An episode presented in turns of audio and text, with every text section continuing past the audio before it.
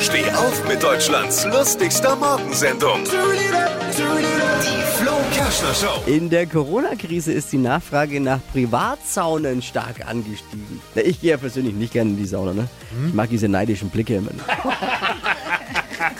Apropos Schlange, die gibt's momentan auch auf dem Frankenschnellweg Nürnberg-Bamberg. Kann mich jemand hier rausholen? Bist du doch schon, du bist doch im Homeoffice. Eben. Oh ja, aber ich höre euch trotzdem noch. Alle Gags von Flo Kerschner in einem Podcast. Jetzt neu, bereit zum Nachhören. Flo's Gags des Tages. Klick Hitradio N1.de.